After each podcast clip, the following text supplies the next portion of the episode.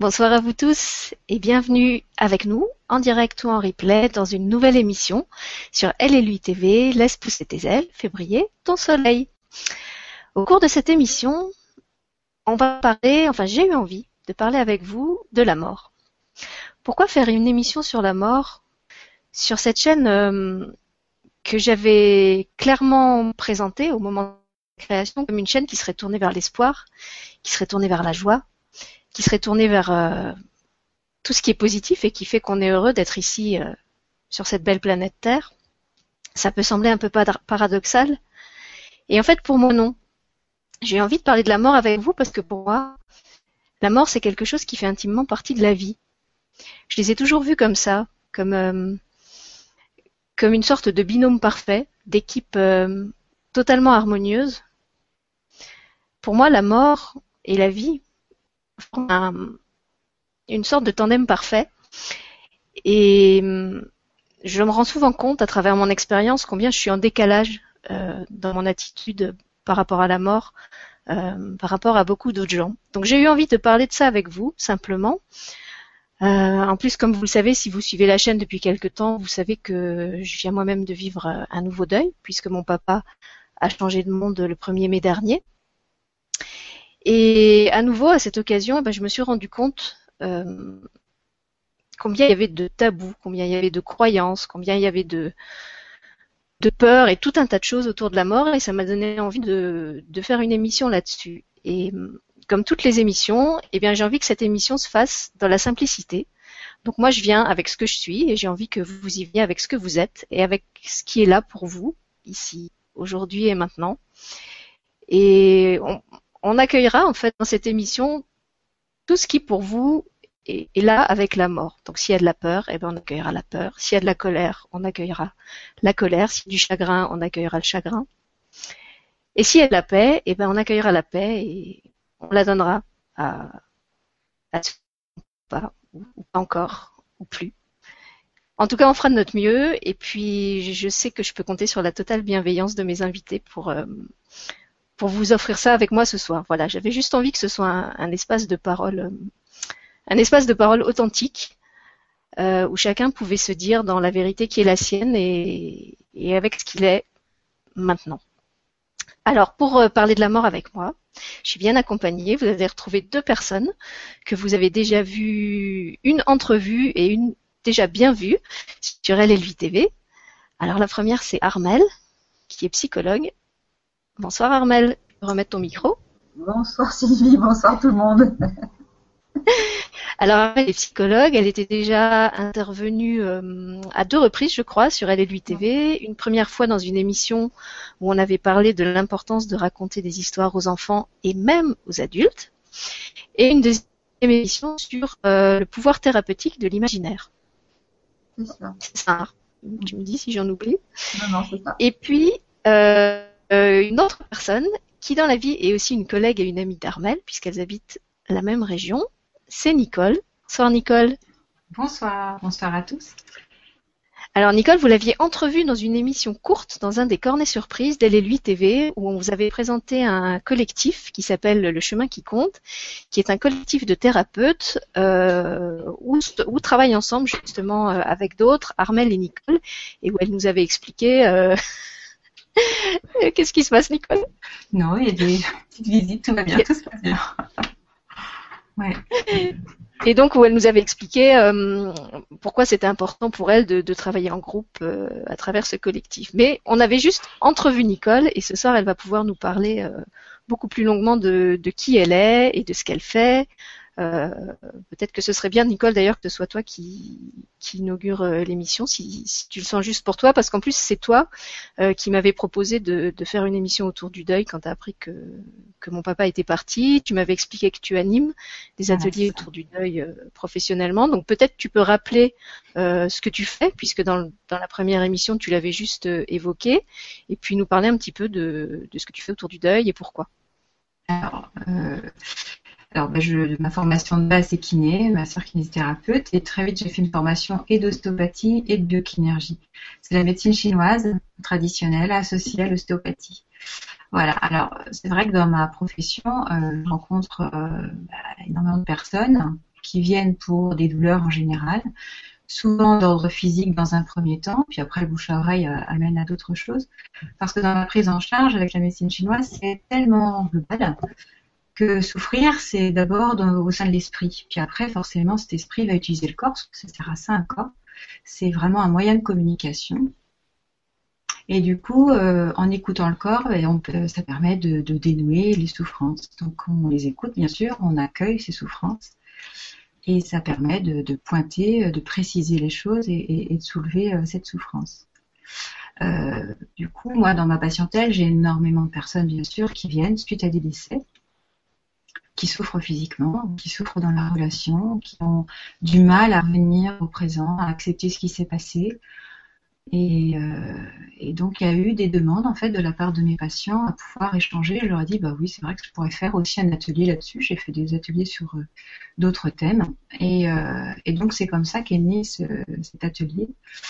Effectivement quand on s'y eu la dernière fois, j'allais en faire un peu de temps après. Et c'est là effectivement on s'est dit tiens pourquoi pas? Pourquoi ne pas ouvrir à, plus de personnes et euh, faire que bah, tous ceux qui, souhaitent euh, échanger sur ce sujet qui est tabou, qui est souvent vu comme que de la douleur en fait.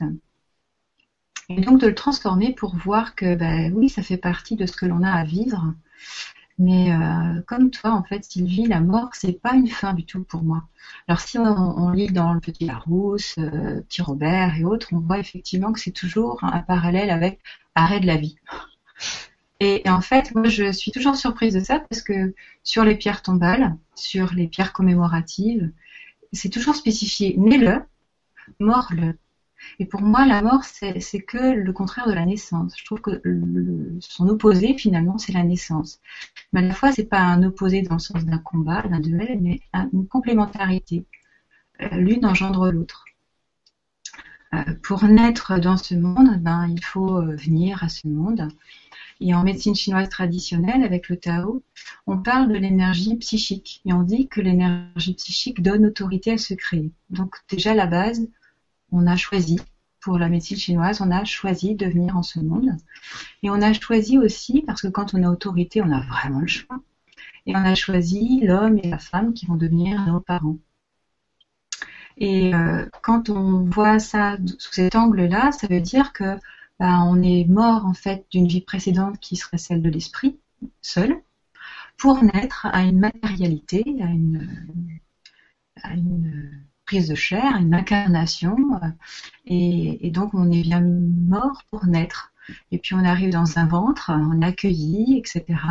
Et puis là aussi, on va bien mourir de cette vie fétale pour naître à la vie de bébé, etc. Finalement, ce sont des étapes, on passe de l'une à l'autre mais c'est toujours pour une renaissance derrière, finalement.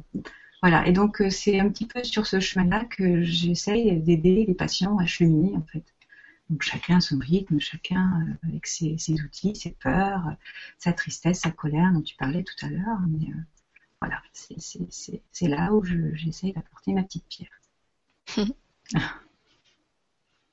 Armel, est-ce que tu veux ajouter quelque chose à ce qu'a dit Nicole? Euh, Qu'ajouter Elle a déjà tout dit. Eh bien voilà. Bah, salut. Allez vous coucher. non, peut-être rajouter. Moi, j'avais mis sur euh, sur le l'argumentaire un petit peu là que je voulais voir aussi ça du côté des enfants parce que euh, euh moi je reçois particulièrement beaucoup d'enfants et euh, du coup les enfants sont toujours très interpellants par rapport à la mort et sont toujours très connectés par rapport à ça. Donc il y a des enfants, c'est ce que je disais en fonction de leur âge, ils sont pas connectés de la même manière. Euh, il y a des enfants pour qui effectivement euh, la mort c'est la fin, et, etc. On comprend rien, enfin ils comprennent rien et ça leur fait très très peur. Et, puis il y en a d'autres euh, pour qui c'est juste un passage, comme tu disais Nicole, et que effectivement ça leur pose pas de soucis.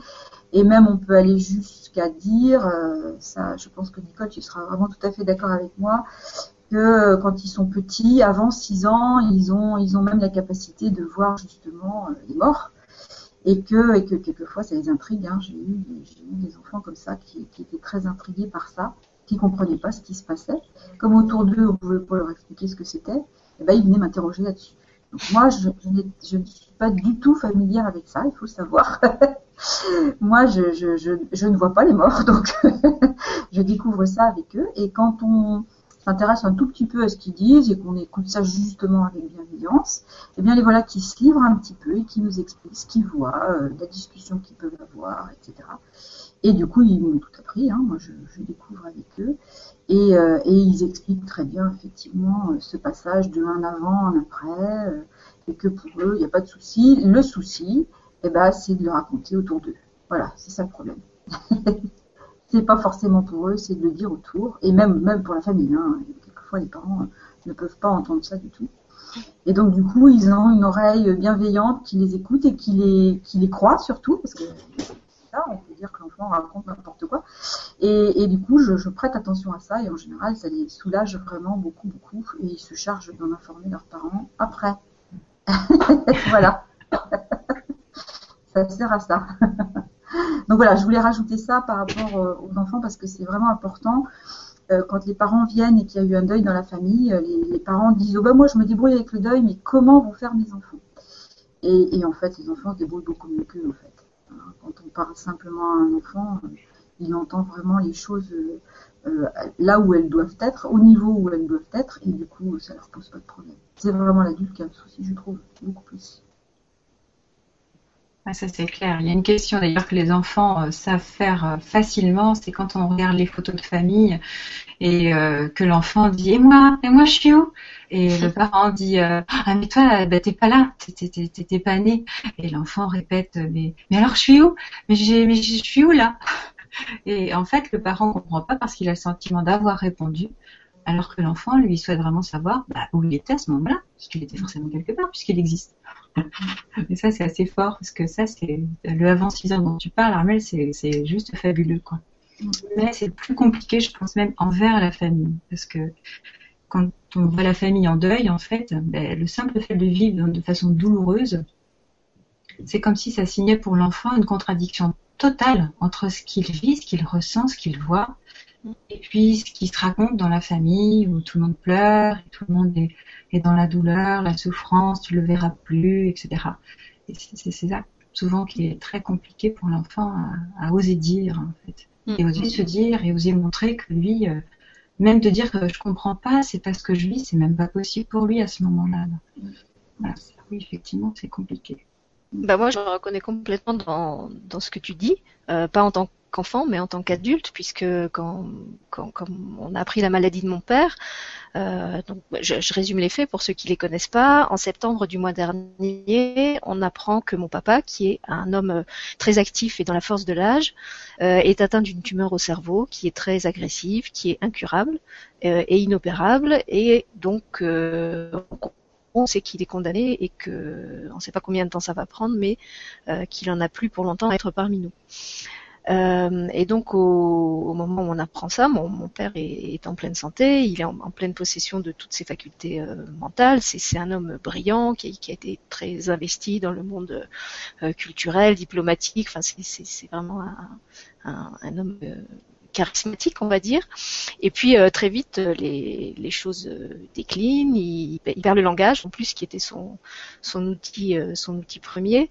Euh, et ce qu'il avait fait toute sa vie. Et puis ensuite, euh, il décline euh, un peu comme quelqu'un qui aurait un, Alzheimer. En fait, il commence à perdre la mémoire, il a des, troubles du comportement. Après arrivent les troubles physiques. Et puis donc, il s'en va le 1er mai de cette année.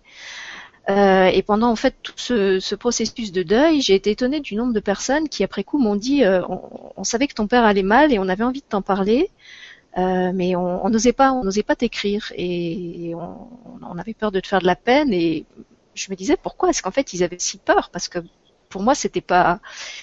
Euh, oui, ok, j'avais pas envie de penser sans arrêt que mon père était malade et qu'il qu'il était souffrant et qu'il était en train de dépérir euh, physiquement. Mais d'un autre côté, c'était pas du tout un problème pour moi de, de, parler ni de sa maladie ni de sa mort et, et le cette douleur que, que les gens croyaient m'infliger en parlant de la maladie de mon père, elle n'existait que dans leur tête. Mm. Euh, et je l'ai retrouvée encore plus après, au moment des, des obsèques et de l'enterrement, où, plein de gens euh, m'écrivaient des, des, messages par ailleurs très très chaleureux. Euh, en me disant euh, qui, compatissaient, que, je devais ressentir euh, un immense chagrin et bah, j'étais presque gênée de leur dire que non, je, je ressentais pas un, immense chagrin parce que pour moi la mort euh, c'était pas du tout ça. Et en même temps, je voulais pas les choquer. Donc, c'est vrai que je crois que je vais, je vais être amenée à partager dans, dans l'émission de ce soir des choses que que je garde d'habitude pour moi ou vraiment dans la sphère du privé, parce que je me rends compte, comme je le disais, à quel point je suis en décalage par rapport à, au rapport que la plupart des gens ont, ont à la mort et, et, et, voilà, je veux pas, je veux pas les blesser ou, ou les, les, choquer, mais en même temps, je veux pas feindre des émotions que mm. que j'éprouve pas et, et, je le dis sincèrement, c'est pas du tout la question que, j'aimais pas mon père ou que j'avais pas de lien avec lui. C'est vraiment que depuis toute petite, euh, j'ai un rapport vraiment particulier à, la mort et, et, aux morts. Et peut-être que, bah, pour que vous compreniez, il faut que je commence par vous parler de ça. Euh, donc d'abord, euh, comme je le disais, pour moi, la, mort et la vie ont, toujours formé une, équipe. Euh, c'était une évidence pour moi. Les, saisons passaient, la nature mourait et elle revivait et, sans même que je l'analyse, en fait, je sentais que la, mort et la vie c'était des processus naturels et, que ça marchait ensemble. Voilà, je crois que la, ma, ma, première euh, ma première conscience de la mort c'est quelque chose comme ça. Et puis après, je crois que ma première grande rencontre avec la mort. Euh, ben, en fait, déjà enfant, j'aimais beaucoup me promener dans les cimetières, mais pas du tout euh, par, par, une attraction euh, morbide, euh, simplement parce que je trouvais que c'était des lieux de paix. J'étais attirée par ces endroits-là et par mes origines, j'ai aussi été beaucoup en contact avec la culture germanique. Dans les dans les pays germaniques ou même anglo-saxons, je crois, les cimetières sont vraiment des espaces de, nature, des espaces de verdure. Euh, il n'y a pas du tout les, les, allées avec les petits gravillons et les grosses pierres tombales euh, comme on a en France. Un peu comme des parcs. Euh, en fait, il y a souvent une pierre tombale, mais il n'y a pas de dalle. Les fleurs sont, sont plantées à même la terre. Euh, et même la nuit, en fait, il y a des petites bougies, ce qui fait que c'est un peu comme des, jardins complètement magiques. Et pour tout vous dire, quand j'avais 18 ans, bah, un de mes premiers fiancés me donnait rendez-vous euh, dans le cimetière à côté de chez lui. Donc pour moi, c'était un lieu très très romantique qui en plus est, est associé à plein de, de bons souvenirs. Euh, et la journée aussi de cimetière, c'était un lieu de vie. Je veux dire, les, les gens le traversaient en vélo euh, pour aller travailler. C'était vraiment un peu comme un, comme un parc municipal. Et, et les morts étaient complètement intégrés à, ouais. à, cette vie de la cité au lieu d'être relégués euh, un petit peu à l'écart. Donc ça, c'était mon, mon, mon, attirance pour les cimetières. Et puis euh, après, ma, première vraiment grande rencontre avec la mort, je crois que c'est dans l'année de mes 20, 22 ou 23 ans, je perds euh, ma grand-mère, qui était vraiment quelqu'un dont j'étais très très proche, euh, ma grand-mère paternelle, et là toute ma famille euh, s'inquiète beaucoup pour moi, euh, parce qu'en plus je suis en pleine période d'examen, et euh, tout le monde pense que vraiment pour moi ça va être un choc abominable et que je, je vais complètement m'effondrer de, de perdre cette grand-mère. Et comme tout le monde s'attend à ce que je vive ça, bah, je l'attends aussi, sauf que ça n'arrive pas. C'est-à-dire que ce, fameux choc euh, que je dois ressentir, eh ben, n'arrive pas, et du coup, je me dis que je dois être dans le déni, euh, que cette émotion qui n'est pas là, c'est sûrement parce que quelque part, euh, je la bloque. Et le jour de, l'enterrement de ma grand-mère, je revois la scène, on, est au cimetière, les, pompes funèbres sont en train de rentrer le, cercueil dans le, dans le caveau, et à ce moment-là, il y a en moi une évidence, mais très très clair en fait qui, qui se fait que ma grand-mère n'est pas là. Ma grand-mère n'est pas dans cette boîte. Ce qui est là dans cette boîte, c'est son, c'est son enveloppe, c'est son corps, euh, mais que ça n'a rien à voir avec elle. C'est juste comme si elle laissait là un peu sa, sa robe de chambre, je vais dire, que je vais pas pleurer sur sa robe de chambre. Et donc à nouveau, je me dis que je dois être dans le déni et que euh, que ça va, ça va me venir plus tard. Euh, sauf que ce qui vient plus tard, en fait, bah, c'est pas, c'est pas de la douleur, c'est que euh, à certains moments, et en particulier quand, quand je vais en forêt, parce que ma grand-mère aimait beaucoup les arbres, je, je la sens, je, je, sens sa présence. Euh, sachant que j'ai grandi dans un milieu complètement athée, que je n'ai pas du tout d'éducation religieuse, mais je la sens euh, comme on peut sentir euh, la présence d'une personne quand vous êtes dans la même maison qu'elle, mais qu'elle est dans la pièce à côté. Vous donnez une image très concrète, vous, êtes chez vous et il y a quelqu'un que vous aimez qui, fait la cuisine ou qui chante derrière le mur, et vous, l'entendez comme ça d'un peu loin, vous comprenez pas forcément distinctement ce qu'elle vous dit, ou peut-être même vous l'entendez pas, mais vous sentez, vous sentez qu'elle est là, il y a une présence. Et voilà, j'ai commencé comme ça à ressentir euh, la présence de ma grand-mère. Et puis après ça, euh, ben, en fait, je crois que c'était juste l'année suivante, la mort entre dans ma vie encore d'une autre façon, euh, puisque j'ai un grave accident de voiture dont, en toute logique, j'aurais pas dû me sortir euh, vivante. Et cet accident de voiture, je dis toujours qu'il été la plus belle expérience de ma vie parce qu'il m'a vraiment fait prendre conscience du prix de la vie. Jusqu'ici, la mort, pour moi, c'était quelque chose d'abstrait, c'était quelque chose qui arrivait aux malades, c'était quelque chose qui arrivait aux personnes âgées. Et là, j'ai, je sais pas, je vais avoir peut-être 23, maximum 25 ans, et tout d'un coup, je comprends que la mort, ça peut être tout de suite, que là, tout de suite, en sortant de chez moi, bah, ça peut s'arrêter, ça peut être ce soir, ça peut être là, dans la seconde. Et de, de cette expérience me vient une, soif de vie, une intensité de vie, pas au sens où, je veux tout vivre à l'extrême et, et, aller vers des expériences extrêmes, mais où je me dis ah mais alors si la vie c'est c'est si court, c'est si bref, je veux tout vivre à fond, je veux faire les bons choix, je veux pas perdre de temps, euh, je sais pas, à nourrir des rancœurs, euh, à, à morfondre dans la tristesse, je veux vraiment vivre ce qu'il y a de meilleur. Voilà, je crois que c'est ça que que cet accident m'a m'a apporté, c'est que j'ai compris que je voulais vraiment me donner le meilleur parce que le temps d'une vie humaine, c'est quelque chose de très très court. Après ça, arrive la mort de mon autre grand-mère, donc ma grand-mère maternelle, quelques années plus tard. Et là, à nouveau, euh, ben, je me rends compte que je me sens en décalage par rapport à ma famille parce que je vais la voir à l'hôpital dans ces, dans ces derniers jours. Toute la famille est très affairée et, et attentionnée auprès de, de ma grand-mère. Et moi, en fait, ce que je ressens, c'est qu'elle a qu'une envie, c'est qu'on la laisse tranquille, qu'elle voudrait avoir un, un moment où elle est tranquille et, et, où elle pourrait partir, voilà, où elle pourrait partir. Et puis bon bah j'ose pas le dire, donc je sors et je discute avec une des, des infirmières dans le couloir. Euh, j'ai tout compris. Euh, ce qui se passe, c'est que votre famille, elle, elle est pas du tout prête à laisser partir votre grand-mère parce que pour l'instant les liens sont, sont encore trop forts. Euh, donc il, s'accroche un petit peu à elle comme ça en, l'entourant beaucoup, comme s'il voulait un peu euh, optimiser les, derniers moments qui peuvent passer avec elle. Mais vous, en fait, il le fait et c'est pour ça que vous vous sentez totalement en paix et, pas obligé d'être là à vous affairer près de votre grand-mère. C'est vrai que moi j'avais juste envie d'être près d'elle, euh, je sais pas, peut-être lui tenir la main, mais pas forcément lui, raconter plein de trucs.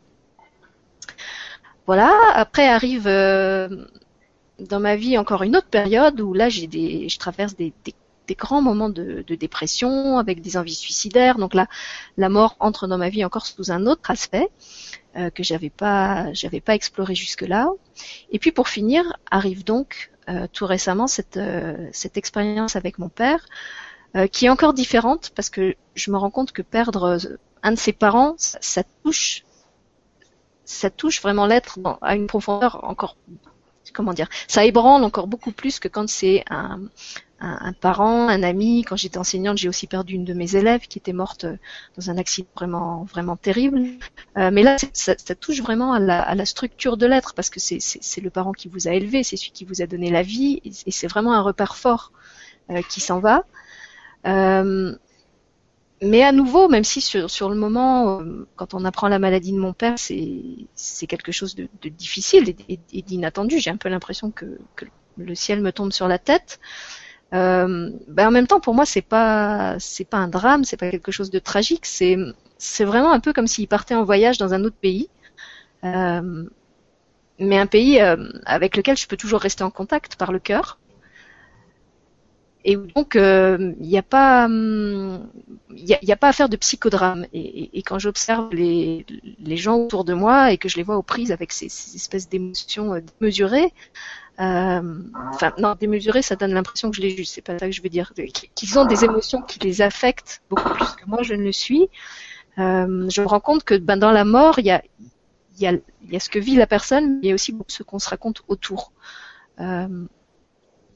Et, et que peut-être l'émotion, elle vient aussi beaucoup de là, de, de, de, de, de cette croyance qu'il faut que ça soit tragique, qu'il faut que, que ça soit une catastrophe. Euh, tu, tu, parlais de ce que ressentent les enfants. Je me souviens aussi qu'à l'enterrement d'un de mes grands-pères, par exemple, euh, j'étais à l'église et je me disais mais pourquoi est-ce que tout le monde chante des chants qui disent euh, il est entré dans la résurrection et dans la joie et, et, à côté de ça tout le monde pleure euh, et sanglote dans son mouchoir. Pour moi, il y avait une incohérence totale entre ce qui était dit au cours de la cérémonie les, le comportement des adultes. Voilà.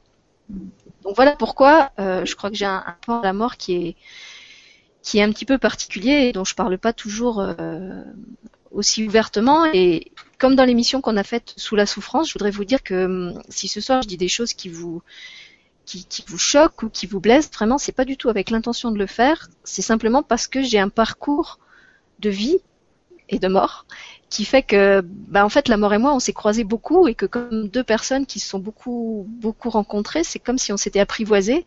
Et j'ai vraiment appris à voir la mort comme une amie une amie qui qui, qui donne du prix à ma vie qui, qui donne du, du sens à, à, tout ce que je vis et à tout ce que je fais et il y a des gens qui ont peur de la mort. Alors moi, ce qui me ferait peur, ce serait de me dire que la vie est parce que ça me paraîtrait d'un d'un ennui euh, d'un ennui monumental. Ce serait pour moi comme être enfermé dans un cinéma où certes il y a des films merveilleux, mais où j'ai pas du tout envie de passer ma vie à regarder des films. À un moment, j'ai envie de sortir du cinéma et d'aller faire autre chose.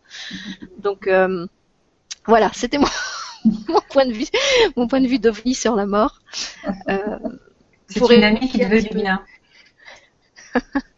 Oui, c'est ça. Moi, je la vois vraiment comme, comme une alliée, euh, une alliée de la vie et, et, une alliée de moi qui, qui m'aide à faire les bons choix. Je dis toujours aux gens que quand, quand j'ai à prendre une décision importante dans ma vie, la, la, seule question que je me pose, et en général c'est radical et, et, très efficace, c'est euh, bah, si je meurs demain, quelle est la décision que je prends? Qu'est-ce qu qui est important à faire? Et je peux vous dire que quand, quand vous faites ça, euh, bah, vous vous trompez pas souvent de choix. C'est radical. J'ai un parcours assez oui. proche. en fait, tu m'ôtes les mots de la bouche parce que tu l'as très bien exprimé, donc je ne reviendrai pas sur ce ressenti qui est parfaitement décrit, Sylvie. Mais euh, ce que tu as connu là récemment, moi, j'ai, ma mère est décédée, j'avais 5 ans, donc j'ai fait cette expérience-là à 5 ans. Donc je pouvais parler justement des enfants de moins de 6 ans dont parlait Armel tout à l'heure, parce que j'ai connu ça à la tienne. Et, euh, et c'est vrai que je, j'ai exactement ressenti, notamment dans l'église, je comprenais pas ce, ce, cette tristesse et je me souviens vraiment avoir posé la question à mon père et avoir dit mais, enfin mais pourquoi tout le monde pleure quoi? Et là on m'a juste demandé de de pas faire de bruit, mais je, revois vraiment la scène et, j'avais eu déjà l'annonce de sa mort, j'avais vraiment ressenti que j'entendais je suis morte. J'entendais vraiment le lien en fait qui était toujours là et quelques minutes plus tard, j'arrivais de, enfin, j'étais avec mon frère chez une de mes tantes pour lui annoncer. Et j'ai le souvenir que cette tante nous regardait avec pitié dans les yeux. Et ce jour-là, je me suis dit, mais oh, quelle horreur Je veux pas qu'on me regarde comme ça. Rien n'a changé pour moi, en fait. Moi, j'ai pas changé. Rien n'a changé pour moi. Et c'est vrai que c'est difficile. Et, et, je comprends pour ceux qui ne l'aient pas vécu comme ça, ce soit difficile. Mais quand on est à cette place-là, en parler, ça devient même impossible parce qu'on voit bien qu'autour de nous, en tout cas pour moi, vraiment autour de moi, personne n'aurait compris quoi. Et je suis comme toi, j'en parle assez rarement en fait. J'en parle en, à des proches, mais, mais c'est vrai que c'est la première fois que je témoigne auprès de, de personnes que je ne connais pas de, de cela, et, et j'espère que ça pourrait aider autant ceux qui ont des enfants à écouter que l'enfant pourrait très bien ne pas le vivre dans cette douleur déjà, et donc le laisser cheminer aussi et puis l'exprimer, ça, ça fera beaucoup de bien. Je pense que ça m'aurait fait beaucoup de bien à l'époque. Et puis aussi d'ouvrir cette petite porte, même en tant qu'adulte, même si c'est difficile, et de se dire que ah, et si et si on pouvait le voir autrement, et si on pouvait le vivre autrement, qu'est-ce que ça ferait? Et effectivement, ça fait que ben, on voit plus la vie euh, de la même façon, on n'est plus à se raconter une histoire, on a juste envie de vivre, quoi. S'assurer que ça correspond bien à soi. Et je pense que c'est pour ça que je, je tanne Armel depuis qu'on se connaît. Je lui dis toujours que je suis, autre, je suis en chemin, je, suis, je veux me connaître euh, et je m'arrête jamais et je me pose des questions. Est-ce que c'est moi? Est-ce que c'est pas moi? Est-ce que c'est en accord avec moi? Je pense que ça vient de là. C'est vraiment cette, euh, ce besoin de m'assurer que c'est en accord avec moi, m'assurer que je suis bien dans ma vie, quoi, dans la mienne, qu'elle fasse sens auprès de moi et, et, et, et pas pour faire plaisir, pour convenir, pour parce que ça correspond à une définition classique de la vie. Quoi. Et ça rejoint complètement ton témoignage, Sylvie, vraiment. Bah d'ailleurs, puisque tu parlais des, enfants, je peux, je aussi donner le, témoignage de mon fils quand il a appris la mort de son grand-père. Euh, c'est vrai que d'abord, il, m'a regardé un, un, peu par en dessous comme ça, puis il m'a dit, euh, mais t'as pas l'air très triste? Et je lui dis, mais non, t'as raison, en fait, euh, je suis pas triste parce que papy, pour moi, il est juste parti dans un autre pays, mais je peux toujours aller le voir. Et puis il m'a dit ben oui, tu sais, euh, à l'école, euh, on a quand il y a quelqu'un qui meurt, euh, comment il m'a dit ça? Quand, il y a quelqu'un qui meurt, on fait une grande fête et on se souvient de tous les moments bien qu'on a passés avec la personne. Et ben c'est ça qu'on doit faire. Et j'ai trouvé une très belle réflexion. Donc chez nous non plus, il n'y a, pas vraiment d'instruction religieuse. Hein, notre, notre fils, il, on lui a pas appris quoi que ce soit. On, on, lui témoigne de, comment on vit les choses. Et ce que j'avais envie de faire dans l'émission de ce soir, c'était ça aussi. C'était pas d'essayer de vous convaincre euh, de quoi que ce soit. C'était juste apporter un, autre regard euh, sur la mort que le regard habituel, auquel vous pouvez adhérer, euh, mais peut-être une, une, autre expérience et un autre parcours de vie. Et, et je comprendrais complètement que, que, que, comme je le disais, que ça puisse vous, choquer ou même vous, mettre très en colère si vous, êtes encore dans un processus de deuil euh, douloureux. C'est simplement que voilà, on n'est peut-être pas on n'est peut-être pas dans la même étape euh, du, processus de deuil et que on le vit pas hum, de la même façon suivant qu'on est encore au début, au milieu ou, qu'on a complètement tête là-dessus. Euh, Armel, toi, tu peux nous, éclairer un petit peu sur les différentes phases processus Alors, de deuil Moi, je voulais, je voulais d'abord témoigner euh, parce que c'est vrai qu'avec Nicole, on a la chance de beaucoup travailler ensemble. Et euh, je voulais témoigner sur le fait que moi, j'étais pas du tout comme vous, c'est-à-dire que pour moi, le deuil, c'était euh, on est mort et c'est terminé. Voilà. Donc euh, voilà, je crois comme beaucoup de gens. Hein, j'ai été très longtemps comme ça dans ma vie. Et euh, moi, quand j'ai perdu ma grand-mère, c'était une catastrophe. C'était terminé, euh, elle n'existait plus et je la reverrai plus jamais. Et, alors moi, j'ai aucune communication avec l'au-delà ou quoi que ce soit, donc pour moi, c'était fini. Et donc, euh, je voulais témoigner du fait que euh, euh, eh bien, euh, quand même, en, en ayant, alors moi d'abord la chance de rencontrer Nicole, et puis en ayant aussi cette envie d'aller euh, d'aller euh, y voir plus loin, eh bien, j'ai découvert euh, à un âge avancé qu'on pouvait Je dirais pas changer lequel. C'est la sagesse, qu'on pouvait voir les choses différemment, différemment. Et je pense que c'est vraiment fondamental parce que quand même, quand on est dans, ce, dans cette idée que la mort, c'est la fin et que c'est une coupure, hein, je reprends ce mot-là parce que c'est un mot très important, eh bien, on a l'impression que de toute façon, ça pourra jamais changer et qu'on verra toujours les choses comme ça et qu'on s'en remettra jamais. Et puis qu'on pourra jamais changer d'avis. Et, et je suis euh, euh, le témoignage vivant du fait qu'on peut effectivement euh, euh, vraiment voir les choses complètement différemment, même, euh, même si toute sa vie on a cru le contraire et qu'on peut se rendre compte qu'effectivement il y a euh, une autre façon de voir la mort, la vie aussi bien sûr, hein, ça, ça, ça englobe pas que ce passage-là, ça englobe plein de choses, et que euh, c'est toujours possible à partir du moment où on prend euh, en compte, euh, on s'écoute soi-même et on se dit bon bah qu'est-ce que ça vient interpeller chez moi, qu'est-ce que qu'est-ce que je vais en faire, est-ce que je peux en faire quelque chose, est-ce que j'ai envie d'avancer? Les gens que j'accompagne, c'est comme ça qu'on fait aussi en séance. Hein. Les gens en général quand ils viennent, ils viennent se plaindre et euh, parce qu'ils sont tristes, c'est normal, hein, donc on écoute ces tristesses, mais j'essaie toujours de les faire avancer au-delà pour voir ce que c'est venu leur dire et, à quoi ça leur sert dans leur vie, enfin vers quoi ça les amène. Alors tout le monde n'arrive pas à le faire euh, très rapidement, mais l'important c'est de se dire que de toute façon, un jour ou l'autre, quand on est prêt, on, y arrive. C'est- surtout ça. Et que vraiment, mais alors vraiment ça c'est la, la part la plus importante du témoignage, c'est que si c'est possible de changer, de voir les choses autrement, c'est possible même si on a vu les choses d'une certaine manière tout le temps, parce que quand vous témoignez, vous, de votre façon euh, euh, d'avoir côtoyé la mort, c'est quelque chose qui, euh, euh, pour moi, c'est comme si vous me parliez en chinois, c'est-à-dire que moi, j'ai pas, j'ai pas vécu ça, donc je, je ne comprends pas ce que vous me dites. c'est pas, Menteuse. voilà. Elle Voilà. dit ça depuis des années, elle me comprend depuis des années. Mais voilà. Non, mais à- c'est super que tu dises ça, Armel, parce qu'il y a quelqu'un qui Oui. pose la question justement, qui dit comment changer l'image de la mort pour aider à mieux vivre, faire de la mort quelque chose faisant partie de la vie? Donc, puisque justement, tu as eu ce déclic, qu'est-ce qui s'est passé euh, pour, pour que ça bascule? Eh, eh ben, vous allez voir Nicole. Et puis... non, non, non. c'est- Donc, Sabine, tu prends rendez-vous avec Nicole?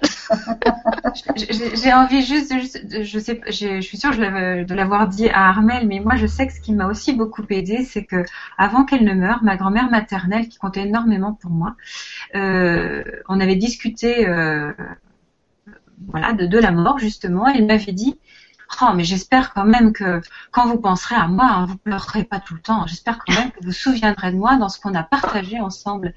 Et ça c'est, mais ça c'est un cadeau mais merveilleux quoi de, de, de prendre conscience que oui, si moi j'étais à sa place et que je, j'avais, je regardais les gens qui pensaient à moi, euh, je me disais, ah, mais ah, c'est tout. Ils se souviennent de moi, mais qu'en pleurant, en fait, ils se souviennent de la seconde qu'on appelle. la mort, cette petite bascule, et pas de ce que je suis. En fait, c'est finalement on pense euh, à, l'absence de l'autre bien plus qu'à cet autre, à, toute l'importance qu'il est pour nous, parce qu'il est encore pour nous. Donc s'il est encore ben, dans le corps, j'aime bien ce terme-là, il bah, faut y aller quoi. Faut, faut le faire vivre en soi. Et quand on comprend ça, enfin moi je trouvais ça merveilleux ce témoignage. Je me suis dit mais oui quoi. Et, donc c'est vrai que c'était douloureux, mais je, me suis vraiment dit mais oh, mais oui ce serait tellement injuste que, je ne fasse que pleurer une grand-mère euh, au lieu de la vivre. Et il y avait tellement eu de partage, de, de richesse, de, on avait eu un temps incroyablement bon aussi ensemble. Donc, de le vivre au quotidien, de repenser à ça et de vraiment penser à vivre pleinement ces moments-là. Ce que je remarque aussi, parce que je suis, quand même un thérapeute du corps, c'est que quand je suis en soin avec un patient qui parle de, cette difficulté, de cette douleur, de ce manque, c'est souvent un mot qui revient, je pense que tu as ça aussi Armel, ce manque, en fait, moi je l'ai sous la main. C'est-à-dire que je sens à la fois le mot manque, je vois bien qu'ils émettent du rien, alors que sous la main, ce qui vibre, c'est justement la part que cette personne qui est morte, eh bien, a fait vivre en eux, a animé en eux, J'aime aussi ce terme parce que c'est l'âme, ça vient du mot âme, et ça fait vivre en fait ce qu'ils sont profondément. Et c'est souvent parce qu'ils s'interdisent de vivre sous prétexte que l'autre est mort, ils s'interdisent de vivre en fait ce souvenir, tout ce que cette personne leur a apporté. C'est ça le manque en fait, c'est ça qui les fait souffrir. Et quand on accueille ça, oh, et merci. Après, on passe notre temps en gratitude à dire mais merci, qu'est-ce que je suis heureuse de vous avoir choisi pour parents, grands-parents, de vous avoir rencontré, d'avoir tissé un lien parce que mais qu'est-ce que j'ai grandi avec vous, quoi? Qu'est-ce que je grandis encore euh, tous les jours? Et chaque personne qui me rencontre, eh bien, a la possibilité aussi de voir ça en moi. Et donc, ça continue de se dire en permanence. Et, merci. Ouais. C'est exactement ça qu'on met. C'est ce qu'on met en mots, effectivement, quand les, gens viennent nous voir et qu'ils en parlent. On voit bien qu'ils ont grand plaisir à parler de cette personne qui est partie et de tout ce qui était bien, de tout ce qui allait, de tout ce qui a été transmis. Je me rappelle d'une petite fille qui euh, était d'origine, enfin, son grand-père était d'origine portugaise et euh, la petite fille n'avait pas appris le portugais, les parents n'avaient pas voulu transmettre ça. Et elle, vraiment, elle pleurait ce grand-père il comprenait pas parce que c'était un grand-père qu'elle voyait pas spécialement, mais quand elle voyait, il lui parlait en portugais, elle me disait, ben, je comprends pas forcément ce qu'il dit, mais, mais il me parle, donc ça me fait plaisir. Et puis maintenant, ben, il peut plus me parler, il me manque. Et du coup, on avait travaillé exactement dans ce sens-là. Je lui avais dit, mais dis donc, le portugais, t'aimerais pas apprendre, toi, le portugais? Et, ça avait été révolutionnaire pour elle. C'est-à-dire, elle était plus triste. Effectivement, cette part que le grand-père lui avait transmise, qu'elle n'avait jamais fait vivre en elle, puisqu'elle n'avait pas eu cette opportunité, eh bien, elle avait décidé de, le prendre. Elle avait 7 ans hein, quand même. Elle a demandé à sa maman et son papa, qui étaient portugais tous les deux, de lui apprendre le portugais. Et voilà comment elle faisait revivre le, grand-père en elle. Et donc, c'était merveilleux. C'est exactement ça pour illustrer euh, ce que tu dis. Ben, je vous remercie toutes les deux parce que c'est vrai que j'avais dit moi que je, présenterai aussi au cours de l'émission des livres que j'utilise dans mes, mes, ateliers avec les enfants parce que je trouve que c'est aussi important de parler de la mort avec les enfants et de justement euh, ne pas les laisser dans ce ce, ce, cette incompréhension ou ce décalage entre ce qu'ils sentent et, ce qui va se passer chez les adultes.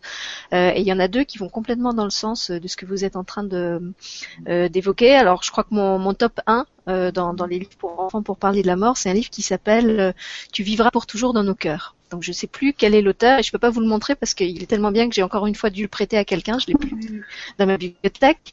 Quand j'allais le chercher, il n'y était pas. Euh, alors déjà, je trouve que c'est un livre qui est très bien parce que euh, les personnages sont des animaux. Donc même si l'enfant est petit et qu'il y a eu un deuil dans la famille, il va pouvoir parler du deuil euh, à, travers le, le, personnage symbolique de l'animal sans forcément que ce soit un personnage humain. Je crois que c'était toi, Armel, qui avait, qui avait expliqué ça dans le, pouvoir thérapeutique de l'imaginaire, que c'était important pour les enfants de pouvoir parler des choses à travers des personnages animaux, parce que du coup, le, le rapport avec le, le personnage incarné de la famille était moins, moins direct et moins, moins violent. Donc euh, voilà, et donc ce sont des animaux qui perdent un, de leurs amis proches et ils décident justement pour euh, euh, plutôt que d'être tristes, enfin ils sont tristes au début de sa mort, mais ils décident de, comme un peu comme ce qu'a dit mon fils, de, commémorer leur ami en se souvenant de tous les bons moments qu'ils ont eus avec lui. Et donc ils font une grande fête euh, euh, dans la forêt. Et puis ce sont des images euh, naïves, très simples, donc qu'on peut même utiliser avec des enfants petits. Et puis il y a une autre histoire que j'aime beaucoup, alors celle-là je l'ai, donc c'est dans le livre La princesse et la bergère, qui est un livre d'Aline Pettini aux éditions Pour Penser. C'est un petit recueil où il y a trois histoires. Et Parmi ces histoires, il y en a une que vraiment j'adore qui s'appelle La robe invisible. C'est l'histoire d'une petite fille qui va voir sa grand-mère à l'hôpital. Euh, et la grand-mère, en fait, très simplement, avec les mots du cœur, lui explique que euh, bientôt elle va changer de robe. Et elle, lui dit, en fait, bientôt tu me verras plus parce que je vais mettre ma robe invisible. Euh, tu pourras toujours me parler, tu pourras toujours me sentir. Simplement, tes yeux humains ne me verront plus. J'ai plein de frissons en vous en parlant. Je, serai dans ma robe invisible. Ça sera mon nouveau costume mais ça ne veut pas dire que j'aurais disparu, ça veut juste dire que pour certains, je serais plus visible avec les yeux, les yeux physiques. vraiment, je trouve que cette histoire est, tellement belle que si vous avez à parler du deuil, euh, euh, quelqu'un, bon là c'est la grand-mère, mais ça, peut très bien être un, autre membre de la famille, euh, bah, je, vous, la recommande. et puis il y en a un troisième qui dont j'aime beaucoup le titre aussi, qui s'appelle On a planté mémé. qui est inspiré, je crois, d'une réflexion qu'un enfant a faite justement à l'enterrement d'un de, ses grands-parents.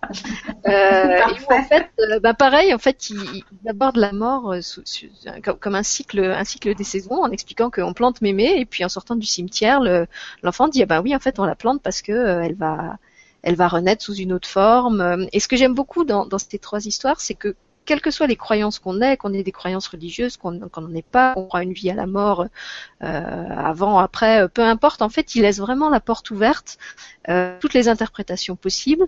Il dit simplement que parce qu'on dit depuis le début en fait que, que la mort c'est quelque chose qui fait partie de la vie, euh, qui, qui, demande à être accueilli avec les émotions qui l'entourent, euh, mais que voilà, qu'on n'est pas obligé d'en faire quelque chose de forcément euh, archi tragique, voilà. Alors moi je voulais aussi témoigner de ça, c'est-à-dire que euh, les enfants, les parents souvent quand ils viennent euh, pour leurs enfants quand ils ont perdu quelqu'un, eh bien ils voudraient vraiment que leur enfant n'éprouve aucun sentiment, voilà, que ça ne touche pas, que voilà ça serait formidable s'il pouvait rien éprouver. Et ça c'est vraiment quelque chose qu'il faut entendre, parce que l'enfant quand il sent ça, qu'il n'a rien le droit d'éprouver, et ben il, il, referme tout. Et puis du coup, bah, il, il garde en lui. Hein, forcément, il y a un moment ou un autre, ça va sortir d'une autre manière, mais alors complètement d'une autre manière. Hein. Là, il peut devenir complètement désagréable ou une perte de sommeil. Enfin, ça, il peut y avoir plein de choses. Et puis on retrouve chez Nicole avec des blocages. et qui pleure et qui crie dans le bureau. je voulais, vraiment transmettre ça aux parents. Surtout, euh, surtout, ne, croyez pas que d'être triste, d'être malheureux, d'exprimer tout ça, c'est c'est pas bien. Non, il faut traverser ça. C'est très bien. C'est ça, apprend à, à se connaître, hein, à voir comment on gère ça. Et, et accorder que l'enfant le fasse aussi et soit triste, eh ben c'est vraiment fondamental parce que eh ben il va, il va pouvoir euh, conscientiser que les émotions c'est quelque chose de normal, qu'on n'a pas à en avoir peur, qu'on n'a pas à en avoir honte, et qu'on peut très bien les gérer et que c'est pas quelque chose qui va venir nous détruire. Hein. Et, ça souvent, ben, voilà, je constate ça chez les parents, ils ont vraiment envie que ben, l'enfant ne ressente rien. Sauf que ça c'est une utopie pure. L'enfant il ressent toujours quelque chose comme tout le monde. Voilà. Alors quand il met des mots dessus, c'est beaucoup plus simple. C'est vrai que peut-être pour compléter ce que j'ai ce que j'ai dit sur mon père, euh, pour pas donner non plus une, une, une, image fausse de la façon dont, dont j'ai vécu ce deuil, c'est pas non plus que j'ai tout survolé avec légèreté euh, en me disant qu'il allait juste changer de pays. Bien sûr, il y a eu des moments, euh, comme je le disais, le moment où on a appris sa maladie, j'étais complètement effondrée. Euh, j'ai dormi pendant trois jours pratiquement non-stop tellement le, le, choc était grand. C'était comme si mon corps arrivait pas à digérer la nouvelle. J'avais l'impression que je m'étais pris une sorte d'enclume sur la tête. Euh, et que mon corps n'arrivait pas à euh, récupérer. Après la, première fois que je suis allée le voir et, euh, et que je l'ai vu déjà très malade, euh, il me reconnaissait déjà presque plus. Donc il y avait, bien sûr, il y avait, des, remous euh, émotionnels. C'est pas que j'ai tout vécu non plus dans une sérénité de, moine bouddhiste qui, m'aurait mise au-dessus de tout, mais simplement quand ça arrivait, euh, c'était comme une météo interne. Je savais que c'était quelque chose qui allait me traverser, qui durerait le, temps que ça durerait, et, et, je crois que ce qui m'a ce qui m'a sauvé et ce qui me sauve souvent dans la vie, c'est que dans les cas-là, je, je, fais ce que je sens devoir faire. Si je sens que je dois dormir, euh, euh, je dors. Si je sens que je dois pleurer, je pleure. Si je sens que je dois boire, je bois. Si je sens que je dois aller marcher en forêt, je vais marcher en forêt. Donc j'ai pas de, de, de remède miracle. Je dirais juste que d'écouter, de se, se donner le droit de vivre ce qui est là. Voilà, comme tu disais Armel, de pas de pas le bloquer, de pas le refouler, que s'il y a de la colère, eh ben il y a de la colère, s'il y a du chagrin, il y a du chagrin, et, j'ai j'ai usé autant de paquets de mouchoirs euh, que, que j'en ai eu besoin. Euh, voilà, je crois que c'est peut-être ouais, c'est peut-être ça aussi qui est libérateur de simplement se, se donner le droit de vivre ce qui est là au, au moment où c'est là et le temps que c'est là, même si on voudrait que ça fasse moins mal et même si si on voudrait que ça soit moins long, euh, même s'il y a des jours où on a l'impression qu'on n'en voit pas le bout, euh, bah, je crois que justement le bout il arrive quand quand on se donne le droit de, de tout accueillir, parce qu'en fait plus on le bloque et, plus ça va être long à, à se libérer. A contrario, moi je voulais juste rajouter euh, pour les enfants quand ils sont petits, puisqu'on parlait d'âge tout à l'heure, quand ils ont 2, 3, 4 ans, les enfants on leur dit papy est mort, enfin voilà, et ils disent bon d'accord, euh, c'est triste. Ils interrogent l'adulte en disant t'es triste, oui, bon bah moi aussi. Souvent ils sont tristes parce que l'adulte est triste. Bon bah ça c'est acceptable. Et puis euh, un quart d'heure après, ils passent à autre chose. Et ça l'adulte est souvent choqué parce que il se dit ah mince, ça veut dire que c'est bien, il n'a pas peur, il est, il est pas triste, euh, donc il est pas reconnaissant. En fait l'enfant il, il passe à autre chose, lui c'est acté ça n'a pas plus de sens que ça. C'est-à-dire que c'est vraiment euh, voilà passer d'une cape visible à une cape invisible et puis c'est tout. Hein, et, souvent les parents sont très choqués. Ça, ça, c'est très compliqué pour eux d'accepter ça parce que quand même nous on est triste, il pourrait être triste aussi, ou alors il est insensible, ou alors il est égoïste aussi, ça peut être ça. Euh, donc ça c'est important de savoir quand même hein, quand ils sont petits, 4-5 ans, 5 ans c'est le maximum. Mais avant, c'est clair que eux, ils, vont beaucoup plus vite que nous.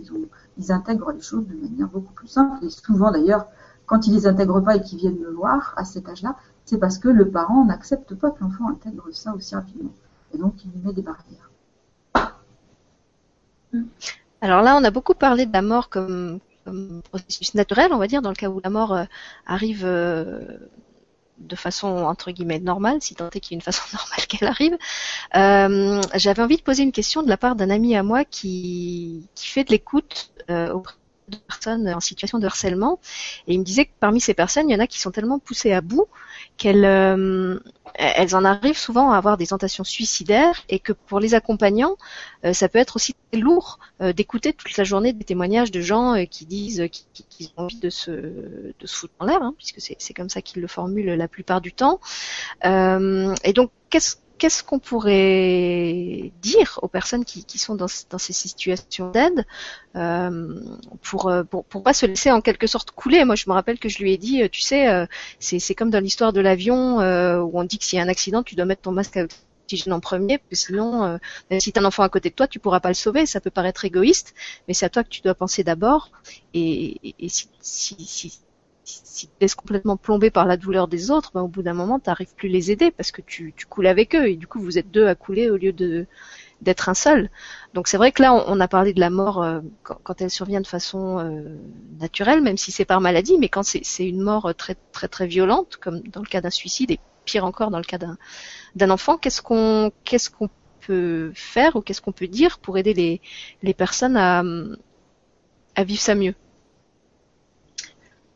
Moi, déjà, je dirais accueillir tout ce qui vient. Parce qu'en fait, tu disais, euh, je n'ai pas la solution, mais je crois que tu en parlais très bien, Sylvie, que finalement, tu accueilles, accueilles ce qui monte en toi, tu accueilles euh, ce que ça te fait si tu es fatigué, si tu as une envie particulière, bah, tu l'écoutes.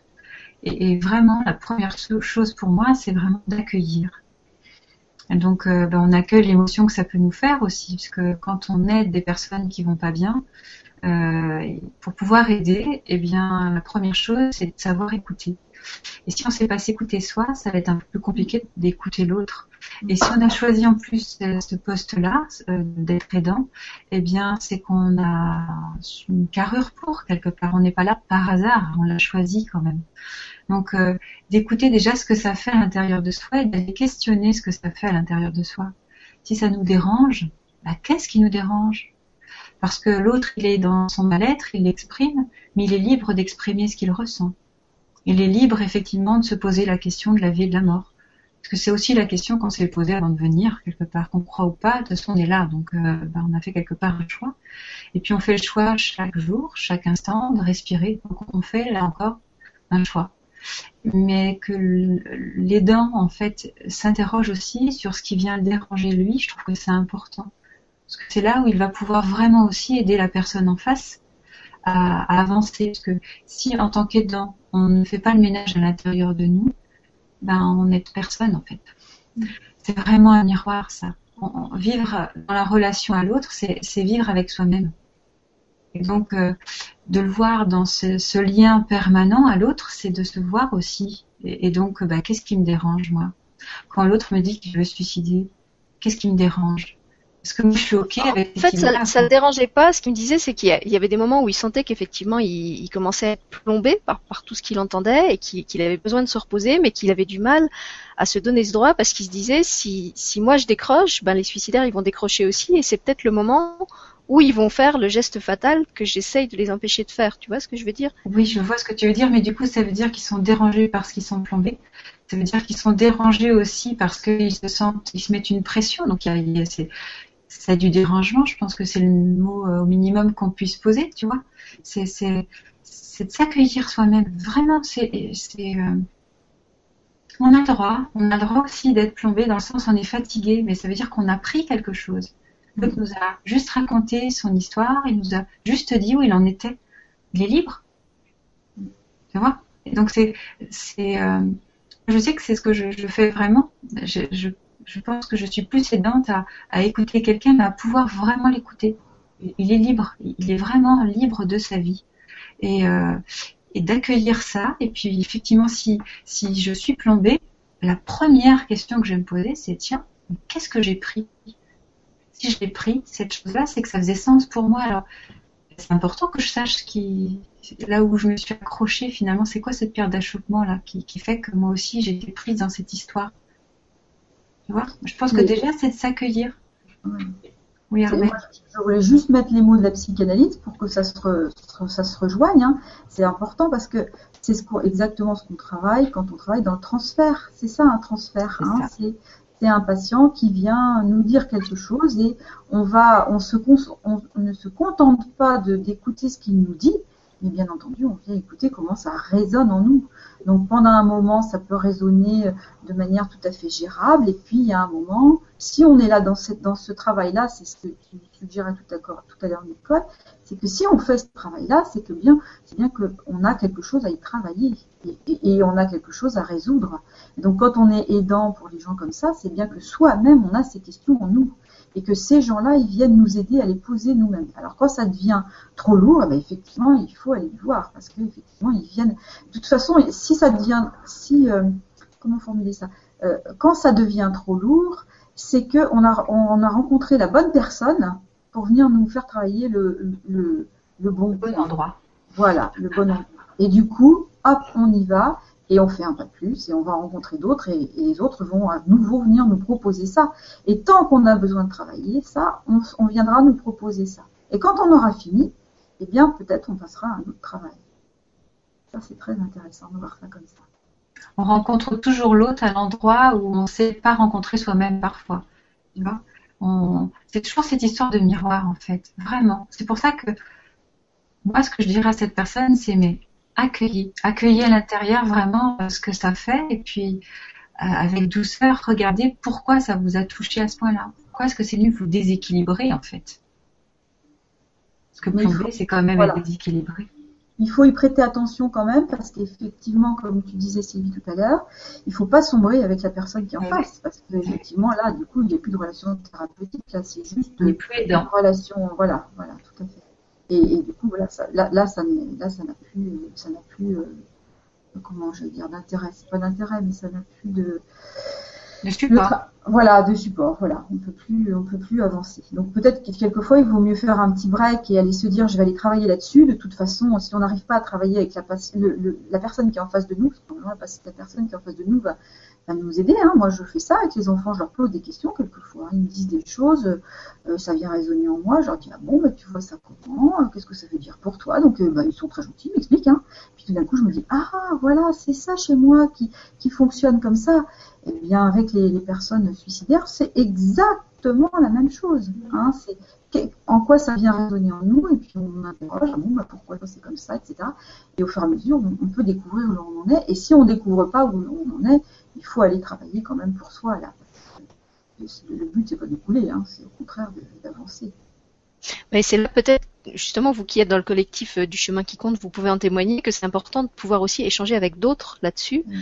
Euh, moi, je me souviens d'une époque où je travaillais bénévolement dans une, euh, une association qui faisait de l'aide aux personnes qui sortaient de, de l'asile psychiatrique et de l'hôpital psychiatrique et, qui, qui étaient en réinsertion, euh, donc qui avaient besoin d'être accompagnés pour ça. Donc il y avait des, il y avait des dépressifs, il y avait des alcooliques, il y avait des, enfin toutes sortes de, de, de pathologies. Euh, et ce qui était vraiment c'est que régulièrement, on avait des réunions de groupe où on pouvait échanger entre nous, euh, parler des difficultés qu'on avait avec euh, un tel ou un tel, euh, sortir aussi les émotions qu'on avait des fois, parce que bah, c'était pareil. Pour certains, on était jeunes et il y en avait certains y avait certaines choses qu'on qu'on récupérait euh, pour nous. Euh, et là, l'importance du groupe était quand même vraiment vitale pour euh, ne serait-ce que pouvoir avoir du recul, avoir le, point de vue de quelqu'un d'autre sur cette relation qu'on avait avec la personne, voir si, les autres avaient la même difficulté, s'ils avaient une, autre approche, s'ils avaient trouvé un, une autre façon d'être avec la personne. Et puis ce que j'avais constaté aussi, c'est que dans, dans ces publics-là, il y, y, a des personnes euh, qui sont vraiment euh, enfermés dans leur rôle de victime, euh, qui comment dire, à qui on peut donner toutes les solutions qu'on veut tant, tant qu'elles ont décidé qu'elles veulent être prises en charge.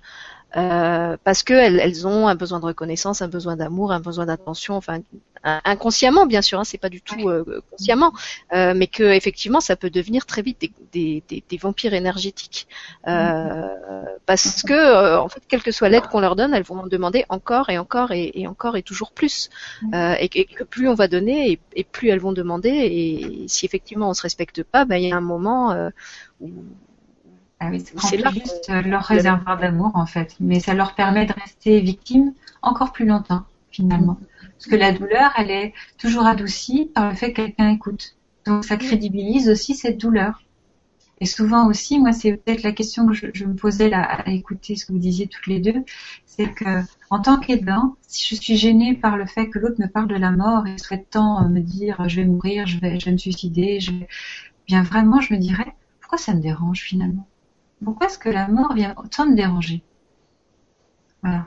Donc finalement, ça me questionnerait sur moi, ma place, mon, regard sur la mort. Qu'est-ce que j'ai d'ailleurs D'ailleurs, euh, Nicole, on a très souvent constaté, nous, avec nos patients et notamment les enfants, que quand un enfant euh, fait euh, dit à ses parents, de toute façon, je veux mourir, je veux me suicider, il y a des enfants qui disent ça à 4 ans, 5 ans, hein, ça ne les dérange pas du tout. Donc le parent arrive complètement affolé, vous vous rendez compte, c'est catastrophique. Euh, l'enfant a complètement réussi ce qu'il voulait, c'est-à-dire la seule chose qu'il voulait, c'était attirer l'attention. Et nous, quand on le reçoit, effectivement, moi, quand je le reçois, qui me dit ça, je le regarde, puis je lui dis, bah, écoute, si tu veux mourir, c'est ni bien ni mal. Il n'y a pas de souci. Tu fais ce que tu veux, tu as le choix tu es libre de, faire ce choix-là. Et alors là, forcément, on ouvre une porte, et alors là, l'enfant s'engouffre, et bien entendu, c'est complètement autre chose qui est abordée, hein, ça c'est souvent bien d'autres sujets, mais l'enfant a enfin quelqu'un sur qui il n'y a pas de chantage à faire, et, du coup, bah, il peut aller aborder le vrai problème. Je, je, ne minimise jamais un enfant qui dit ça parce que c'est toujours un appel au secours. Il a bien compris que par ce biais-là, il est en train de dire, euh, il dit au secours, il y a quelque chose que j'arrive pas à dire, mm. qui souvent quand même est pas obligé, hein, quand même. Et du coup, bah, là, on l'entend. Voilà. les parents n'entendent jamais ça, en fait. Hein, parce que l'enfant, il règle ça dans, dans la séance, et puis il repart, enfin, dans les séances, et puis après, il repart, et c'est terminé, il ne parle plus de ça. Ouais. Parfois, ça peut être aussi des, grands enfants, et l'adolescence en fait partie. J'ai d'ailleurs eu aujourd'hui un exemple comme ça, où, la maman témoignait qu'un jour, elle fait le ménage. Euh, euh, dans la chambre de son fils de 19 ans. Hein. Son fils était donc trop petit pour faire le ménage dans sa chambre. et, euh, et en fait, elle découvre à, complètement alarmée sur le bureau de son fils deux lettres, l'une écrite pour les amis, l'autre pour ses parents, et euh, pour dire voilà, je, je pars. Et en fait, il parlait en fait de, de mort, hein, ce, ce, ce, jeune homme, et elle était catastrophée de, de, de lire ça, la maman. Donc, elle en parle à son mari, et, et ils étaient embêtés, quoi faire. Elle dit, bah je pouvais pas ne pas lui dire. Et, elle me dit, mais c'est curieux, vous trouvez pas quand même Parce que mon fils savait bien pourtant que j'allais faire le ménage dans sa chambre. et voilà, c'était génial. Le message était passé et c'était ça l'essentiel pour lui. Et puis il a vu qu'effectivement ça se raccrochait toujours, qu'on n'allait pas le laisser grandir et s'envoler. Voilà, donc la roue continue de tourner pour, euh, pour ce, jeune homme de, de, cette façon-là. Mais c'est autre chose en fait. Effectivement, c'est pas. C'est vraiment autre chose. C'est tout à fait ce que tu disais, Armel c'est important euh, pour les, parents d'adolescents de savoir que de toute façon, quand un enfant euh, a un carnet secret, laisse des papiers comme ça, si le carnet secret est à traîner euh, sur le, sur le lit ou un tout petit peu caché, mais quand même un petit peu visible, c'est toujours un acte qu'on appelle un acte manqué, disant effectivement, ben, regardez donc dedans, là il y a un petit truc que j'aimerais bien que vous voyiez quand même. Alors les parents sont souvent très embêtés parce qu'ils se disent mince, c'était son carnet secret, fallait pas que je le regarde. Sauf qu'effectivement, il était à la vue, il était bien là pour attirer l'attention. Ben, bon, il faut un petit peu cacher, mais quand même. Et que c'était un vrai message. Et quand euh, quand le parent regarde et se dit, bah forcément il y avait quelque chose d'alarmant, c'est inévitable, euh, il se dit, bah, qu'est-ce que je vais faire? Est-ce qu'il faut que j'en parle? Il faut toujours en parler avec l'ado. Oui, bien sûr c'est un message de son inconscient parce qu'il n'a pas laissé volontairement. Hein. Des fois, il le laisse volontairement, mais la majorité des cas, il ne le laisse pas volontairement. Mais sauf que c'est un message de son inconscient qui a bien envie que le parent euh, aille voir et vienne en découdre. Alors, l'adolescent, quelquefois, se fâche, tu as été regardé dans mes affaires, etc., etc. Et puis, par derrière, nous, on entend dans les, séances qu'il est content que son parent s'occupe de lui et qu'enfin, il entende qu'il se passe quelque chose. Donc, euh, les, les parents, quand vous voyez le journal secret à traîner, c'est un petit message pour vous dire qu'il faut y aller. Allez voir. D'ailleurs, tu, pourrais, peut-être parler de la culpabilité, toi qui me parlais de la coupure tout à l'heure, je sais que c'est ça que tu voulais dire, et je pense que ce serait intéressant que tu parles de ça, parce qu'il y a vraiment cette ambivalence aussi, et le, sujet de la mort est vraiment en lien avec ça. La culpabilité. Mais la culpabilité, c'est ce que, ce, que, ce que dit la psychanalyse. Euh, à la fois on culpabilise et à la fois on se sent coupé. En fait, se sentir coupable, bah, rejoint ces deux sens-là. Sentir coupable, on est à la fois pouvant être coupé et à la fois euh, bah, on a fauté et alors on va être puni, on attend ça. Et, cette, euh, cette ambivalence en fait du mot fait qu'effectivement lors de la mort, il y, a, souvent ça aussi. Est-ce que par rapport au suicide, c'est vraiment majoré? Est-ce que est-ce que j'aurais pas pu faire quelque chose? Donc la culpabilité est forte alors que ben c'est toujours l'autre qui est responsable et, libre de sa vie et cette ambivalence du mot, elle est, vraiment marquée et, dans le corps, elle est vraiment marquée, enfin cellulairement parlant, elle est vraiment ressentie. Si tu voulais justement en parler un petit peu, Armel, de ça, mais. Euh... Bah, euh, oui, c'est vrai que euh, la, problématique de la coupure, de toute façon, dans l'être humain, est une problématique complexe.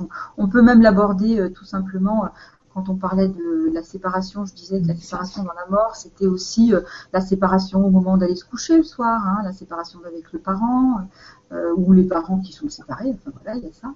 Euh, et, et, et, dans cette séparation, il y a toujours une, effectivement une culpabilité qui revient vers le sujet. Quand l'enfant va se coucher le soir et, et qu'il laisse le parent euh, en bas, enfin, dans, dans, dans, dans, son séjour et séparé de lui, l'enfant va toujours se poser la question, mais est-ce que le parent va être capable de vivre sans moi? Même le soir hein, quand même. Donc la question c'est toujours, euh, l'enfant va toujours euh, verbaliser ça en disant, euh, bah non mais moi je peux pas me séparer de toi, j'ai peur sans toi. Et en fait quand on, on retravaille ça avec l'enfant, c'est toujours l'enfant qui a peur que le parent ne sache pas se débrouiller sans lui. Donc voilà comment la culpabilité, donc la culpabilité revient comme un boomerang. Hein, je trouve que ce mot-là il, il, vient bien illustrer ça. On, on, dit se battre la coulpe Hein, on dit bien ça, et eh ben c'est ça. Voilà, c'est vraiment se battre soi-même. Et au moment de toutes les séparations, c'est ce qui se joue. Voilà, ça, là, il y a toujours ce moment-là. Est-ce que, alors, dans le manque euh, de la séparation de la mort, bah forcément, on dit que l'autre nous manque, mais ça nous revient aussi, comme tu le disais tout à l'heure, Nicole, dans notre propre manque. Hein, ça vient interroger nos manques. Euh, effectivement d'aller y voir. Et puis dans les séparations, voilà, même pour aller à l'école, hein, les petits enfants qui vont à l'école, euh, à partir du moment où on dit aux parents, bah écoutez, dites-leur donc que dans la journée vous ne pensez pas à lui, vous avez bien autre chose à faire, et que de toute façon lui il va pas penser à vous toute la journée. Et, euh, et l'enfant, à partir de ça, il pleure plus. Et c'est vraiment flagrant, hein, parce que là, il se débarrasse effectivement de cette idée qu'on est séparés, en fait, et que en fait, ben, il va pas manquer à son parent, et que son parent, il a bien d'autres choses à faire, et que c'est tout à fait vivable, et que lui le vit très bien. Voilà. Mais c'est ça qui le gêne, c'est que lui le vit très bien, mais il pense que son parent ne le vit pas. Parce que comme tout bon parent on lui dit oh, Mon chéri, je vais penser à toi toute la journée. et voilà, et lui, il pense pas à nous, donc il se dit Mon Dieu, mon Dieu, j'ai pas pensé à mon parent toute la journée. Catastrophique, je me sens coupable. Et quand on les débarrasse de ça, ça, ça va beaucoup mieux, l'enfant ne pleure plus. C'est ah, du jour au lendemain, c'est flagrant. Hein. Donc la culpabilité, voilà, c'est ça. Et puis bien entendu, dans la mort, après, il y a aussi toute cette idée que euh, bah, bah, quand on se donne la mort, effectivement, c'est pour l'autre, euh, il, pense toujours qu'il est responsable. Bon, ça, c'est notre inscription humaine, hein, en miroir, là, ça, c'est quelque chose qui se fait naturellement. Et dès qu'on se dégage de ça, on arrive effectivement à laisser partir l'autre et, soi-même à, se, je veux dire, à se remplir. Non, on se remplit pas, on remplit pas le manque, mais on, le fait vivre en tout cas. Voilà. On s'autorise à le faire vivre. Et là, et là, du coup, ça change tout ça change vraiment la posture. C'est, je pense aussi, on disait tout à l'heure quand, quand Sylvie m'interpellait, comment on peut passer effectivement de croire que la mort c'est une séparation à croire que ça n'en est pas une, et eh ben c'est à travailler là-dessus aussi. Dans la, en tout cas, nous, dans la psychanalyse, on, travaille beaucoup autour de ce, manque, de ce trou qui se forme et qui, euh, est en fait la source de la vie, puisque c'est là aussi que tout peut se créer, tout est imaginable, tout est possible. C'est ça que j'ai rencontré avec Nicole aussi, sous un autre abord, mais c'est ça qu'elle a pu mettre en mots. par rapport à, cette peur des enfants euh, au moment du coucher qui est effectivement liée euh, à, la, séparation, à l'inconnu, l'entrée dans l'obscurité et tout ça, euh, s'il y a des parents qui sont en difficulté par rapport à ça, je rappelle que j'avais fait un super atelier avec Caroline Burel qui travaille avec l'énergétique et en particulier avec une technique qui s'appelle l'EFT, qui sert à, libérer les émotions. Et elle avait justement proposé tout un protocole d'EFT euh, pour, euh, je crois que ça s'appelait euh, euh, dépasser la peur de l'obscurité. Donc en fait, c'était à la fois l'entrée dans, dans la nuit, l'entrée dans la séparation, enfin tout, la, peur du coucher, mais aussi tout ce qu'il y a derrière euh, au niveau inconscient. Et voilà, c'est quelque chose que qu'on avait testé avec les, les, gens qui étaient là, et apparemment ça, ça les avait bien aidés euh, dans leur vie de famille. Donc l'atelier est toujours disponible. Si, si vous voulez le lien, vous, vous m'écrivez et puis euh, je vous l'enverrai. Moi, je voulais juste faire un petit, un petit coucou à notre copine à toutes s'appelle Virginie et qui fait un superbe, un superbe blog et sur lequel elle a mis des très très beaux, euh, des très belles histoires justement euh, sur la mort. Alors euh, je lui fais un petit peu de pub parce que ça vaut vraiment le coup d'aller le voir, c'est très beau. Ça s'appelle L'envol des lucioles, son, son blog. je rigole parce qu'en fait c'est le ah. prochain commentaire que je m'apprêtais à lire. c'est Virginie. Donc L'envol des lucioles et parmi nous voilà. elle a posté un petit commentaire, euh, Virginie, en disant bonsoir les filles, heureuse d'être parmi vous ce soir. Merci à vous de nous offrir cette émission. Je vous embrasse. Merci Virginie. Merci Virginie. Ouais. voilà, elle a fait, elle a mis des, très jolis, euh, des très jolis textes sur son, blog, vraiment très très beau et très aidant. Donc euh, allez jeter un œil, c'est vraiment, ça, peut vraiment aider beaucoup les parents et les enfants. Et d'ailleurs, il y en a certains qu'on a enregistrés euh, ensemble. C'est à travers les comptes que j'avais j'avais rencontré Virginie au début quand je travaillais encore euh, sur LGC. Elle m'avait envoyé un compte et c'était comme ça qu'on qu'on était entré en contact. Et puis, euh, ben, en fait, oui, je l'ai encouragée à écrire ses comptes. Elle m'a encouragée pour d'autres choses et, et c'était très chouette de, de partager cette expérience avec elle. Alors, on a aussi un témoignage de Sabine qui revient sur ce qu'on disait tout à l'heure sur le comment vous pouvez parler de la mort avec les enfants et qui dit j'ai le souvenir de l'enterrement de ma grand-mère comme d'une grande fête, une grande communion qui m'a permis d'avoir une belle image de la mort. C'était quelque chose de très vivant et c'est cette image que j'ai envie de transmettre. Elle a bien raison, Sabine. Merci, Sabine. Ça me fait penser à, à l'émission que j'ai faite il n'y a pas très longtemps euh, avec Rémi, Jennifer et Michel sur la, le, le, sens de la souffrance et des épreuves dans, dans, nos vies, où Rémi racontait que quand il était allé voir son père euh, une, une, dernière dernière fois à la fin de sa vie, il l'avait trouvé euh, très euh, très joyeux, très léger. Ils avaient beaucoup plaisanté et qu'il était sorti de la chambre d'hôpital en disant à sa mère bon bah voilà, moi je maintenant je ne retournerai plus voir papa. Euh, C'est avec cette image de lui que que je veux le laisser partir et voilà, c'était mon dernier moment avec lui. Moi, je euh, j'y retournerai plus. Euh, et je sais que moi, il y a eu aussi une phase comme ça dans, dans, dans le deuil de mon père où je sentais qu'il était vraiment vers la fin, que de toute façon, ça ça apporterait plus rien, euh, que je me déplace euh, là-bas parce qu'en plus, il, était loin et que le voyage était long, euh, que de toute façon, il me reconnaissait plus euh, au niveau incarné en tout cas, et où j'ai dit à mon mari, bon bah voilà, maintenant euh, c'est la dernière fois qu'on y était, la prochaine fois qu'on revient, c'est pour l'enterrement. Euh, et je le dis pas euh, de façon égoïste, mais je le dis parce que je sens que de toute façon, euh, tout, tout, ce qu'on pouvait vivre, tout ce qu'on pouvait encore partager, maintenant ça a été vécu et que c'est pas la peine de, bah, comme je le disais avec l'expérience de ma grand-mère, de s'accrocher et de vouloir encore euh, euh, rajouter du lien là où de toute façon euh, j'avais plutôt l'impression qu'il avait besoin qu'on les aide, qu'on l'aide à les défaire, les derniers liens qui qu'il avait ici, ça m'aurait vraiment donné l'impression de le, le ligoter dans, dans, encore plus d'affectif. Ouais. Euh, et voilà. Alors, on a parlé du chagrin par rapport à la mort, mais on n'a encore pas trop parlé de la peur de la mort. Et il y avait euh, Sadia qui m'avait envoyé une question parce qu'elle ne pouvait pas suivre le direct ce soir, en disant qu'elle avait l'impression d'avoir peur de la mort parce qu'elle avait eu beaucoup d'opérations euh, 8 fois la hanche, 4 pneumothorax et 2 césariennes. Euh, et donc elle m'avait demandé de vous poser euh, une question, mais la, sa question n'est pas très claire. Elle me dit voilà, je pense que j'ai inconsciemment peur de la mort, euh, mais je ne sais pas de, quelle façon elle veut poser la question parce qu'elle me l'a écrite comme ça. Et à la fois avec des pneumothorax, elle est passée pas très loin. C'est ça. Alors est-ce qu'elle a peur? Parce que justement voilà. elle, elle, a vécu elle des expériences euh, très très proches de la mort je ne sais pas comment vous le comprenez en fait.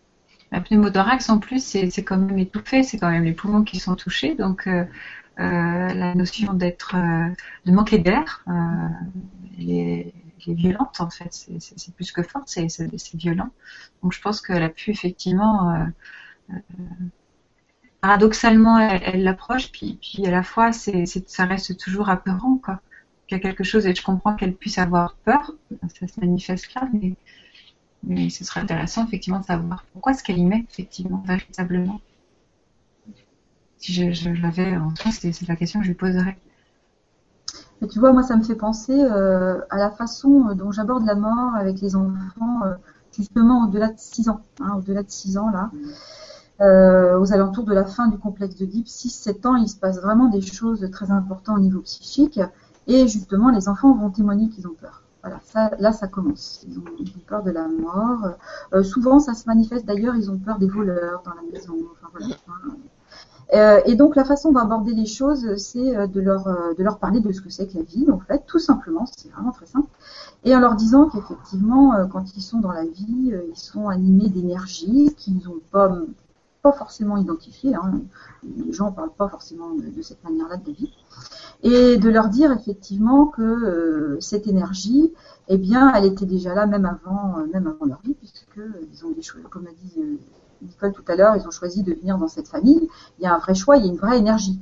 Euh, on peut la retrouver en, en, psychanalyse chez Freud, par exemple, quand il parle de libido, des choses comme ça. C'est ça l'énergie vitale. Hein Donc après, dans les, dans différentes dans les différentes approches, on a d'autres mots, hein, mais cette énergie est là, elle vient, elle, elle les fait être en vie, et dès qu'on les reconnecte avec cette énergie, même par les mots, euh, les enfants tout de suite voient ce qu'on vient dire. C'est vraiment très clair. Pour eux, c'est ce qui les anime. Euh, même s'ils croient, par exemple, j'ai eu un petit garçon aujourd'hui qui pensait que le cerveau, c'était lui qui faisait les choses tout seul, et puis le corps, euh, il était à côté. Enfin voilà, c'était assez...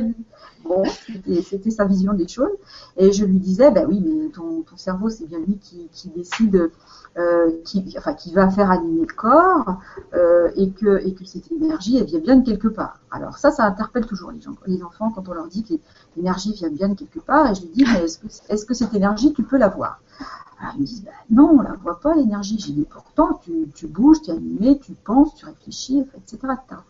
Et je leur dis, bah, écoute, une fois que le, corps est mort, euh, cette énergie, elle continue de vivre. Elle, elle perdure. Voilà, c'est ça que je leur présente ça. Et je leur dis peut-être que effectivement, quelquefois, alors je, rebondis souvent sur les animaux parce que ça leur parle. Effectivement, si tu as perdu un chien ou un chat, est-ce que tu as l'impression des fois qu'il est encore là? Et, et, la plupart du temps, ils, ils me disent oui. Hein, en général, ils ont l'impression qu'il est encore à côté d'eux. Quand ils y pensent, ils ont l'impression qu'il est là. Et pour eux, l'énergie, ça vient vraiment leur signifier qu'effectivement, il peut y avoir quelque chose qui peut perdurer et puis qui continue. Alors, on ne sait où, hein, dans la religion, ça peut être dans le ciel. Euh, ça, des fois, c'est un petit peu perturbant pour les enfants de dire que c'est dans le ciel parce qu'ils regardent dans le ciel. voilà, c'est un petit peu perturbant. Mm. Bon, après, chacun, chacun ses croyances.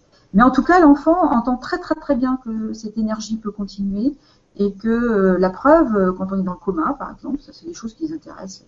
Euh, quand on est dans le coma, les gens témoignent qu'ils peuvent voir que les gens les regardent alors que leur corps est inanimé, mais qu'ils ont une énergie au-dessus. Et, je trouve que c'est un très bon abord parce que les enfants en général ils rebondissent très bien. Entre alors avant l'adolescence, hein, jusqu'à l'adolescence, entre 7 et 7 et 14, c'est quelque chose qui leur parle très très bien. Euh, je ne sais pas si, tu voulais rajouter quelque chose, Nicole, là-dessus. Euh, très bien dit. Tu as bien résumé les choses.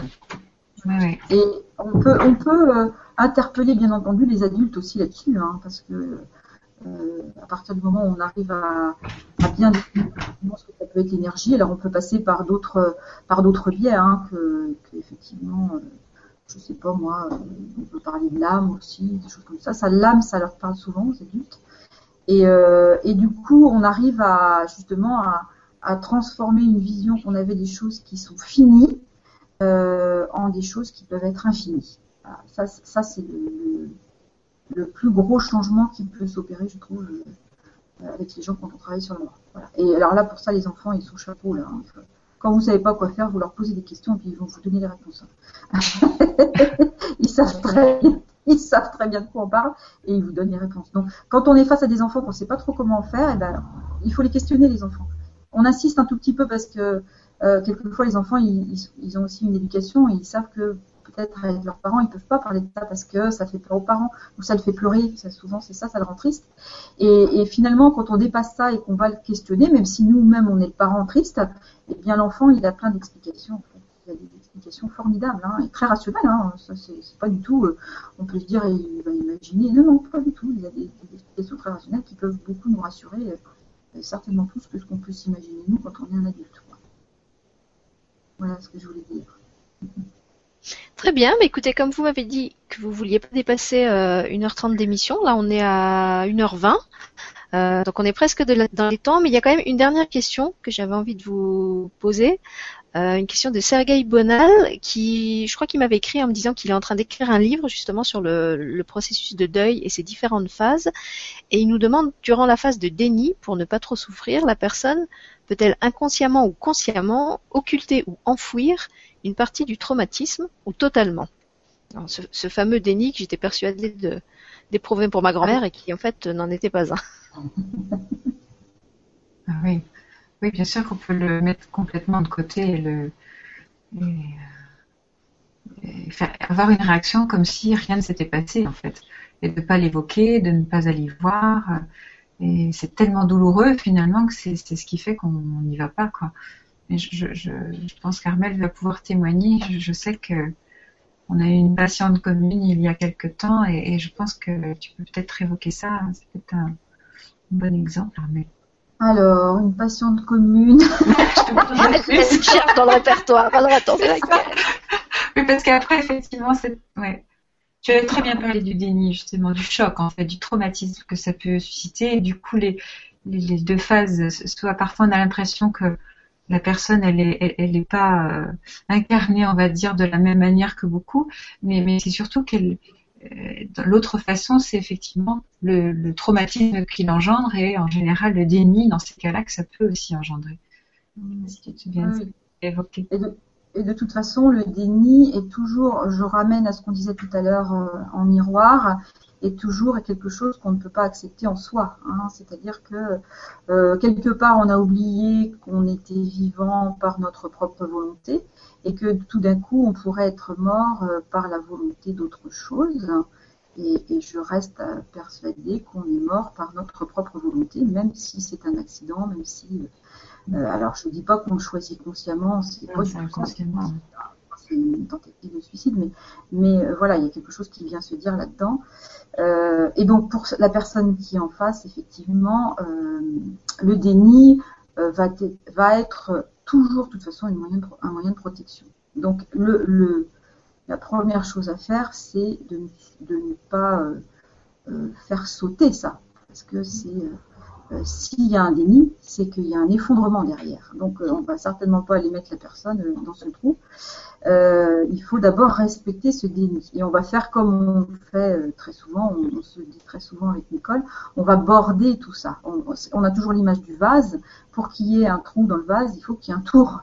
Et pour qu'il y ait un tour, ben là, il faut le construire. On va aller construire tout ça. Et une fois que le tour est bien construit, on va pouvoir regarder le trou et voir ce que c'est que ce déni, qu'est-ce qu'il y a dedans. Et en général, quand on commence à pouvoir regarder ce qui est dedans, ça y est, voilà, ça y est, ça commence à émerger, on peut, aller travailler. Je vais juste faire un petit parallèle, parce que quand tu parles du tour, euh, du, vase, Armel, c'est effectivement ça, c'est finalement l'accueil. C'est ce que j'appelais l'accueil tout à l'heure. Ce fameux yin qui vient accueillir, là, qui vient réceptionner, ben, c'est exactement ça. Et, après, effectivement, pouvoir manifester quelque chose au cœur de ce, vide, ce a priori vide, mais qui n'est pas forcément, ce trou. Et, ça, ça va être via le yang. Mais, cette première étape, à chaque fois, c'est toujours l'accueil, systématiquement. Euh, Lacan, justement, il, avait un, il a un très joli mot qui s'appelle le traumatisme. Et voilà, c'est Après la culpabilité, vous avez le traumatisme. un nouveau mot. Voilà, la culpabilité, c'était aussi Lacan qui a inventé ça.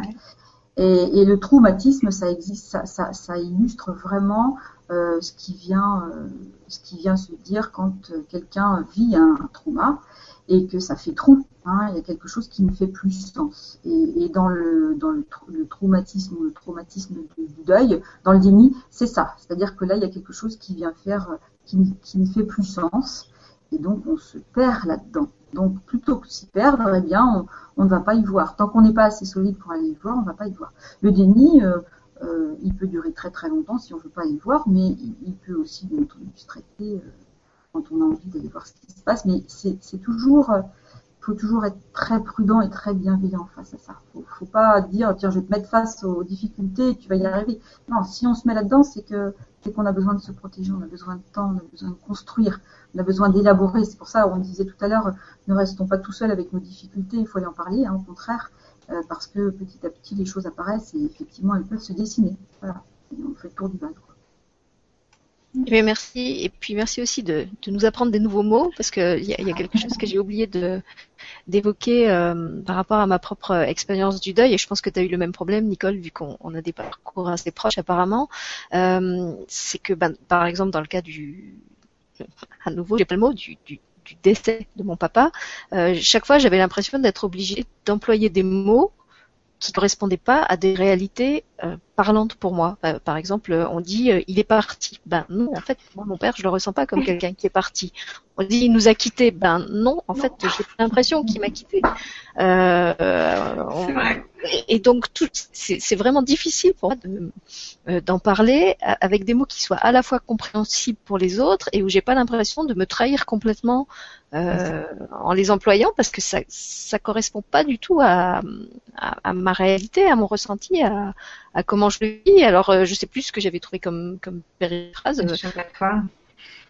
Oui, bon, alors c'est vrai, c'est vrai que j'ai parlé plusieurs fois de la, de la, robe de chambre. Il y a peut-être des gens que ça, ça a choqué, où je leur disais, mais vous savez, pour moi, il, a juste changé de vêtements, euh, ou, il est juste allé dans un autre pays. Voilà, pour moi, c'était, c'était qui était le, le, plus parlant et le moins choquant à dire, mais euh, euh, c'est vrai que j'arrive même pas à dire il, nous a quittés parce que pour moi il, ce qu'il a quitté c'est juste cette forme physique qu'il habitait mais tout le reste il est encore là et comme vous le disiez ça, ça vit en moi ça, ça vit en, en chaque autre personne de la famille donc tant, tant qu'on est là et tant qu'il y a des gens pour penser à lui et pour l'aimer et, peut-être même sans ça il est toujours là Et c'est d'autant plus comme ça, enfin, c'est tout à fait vrai ce que tu décris, Sylvie.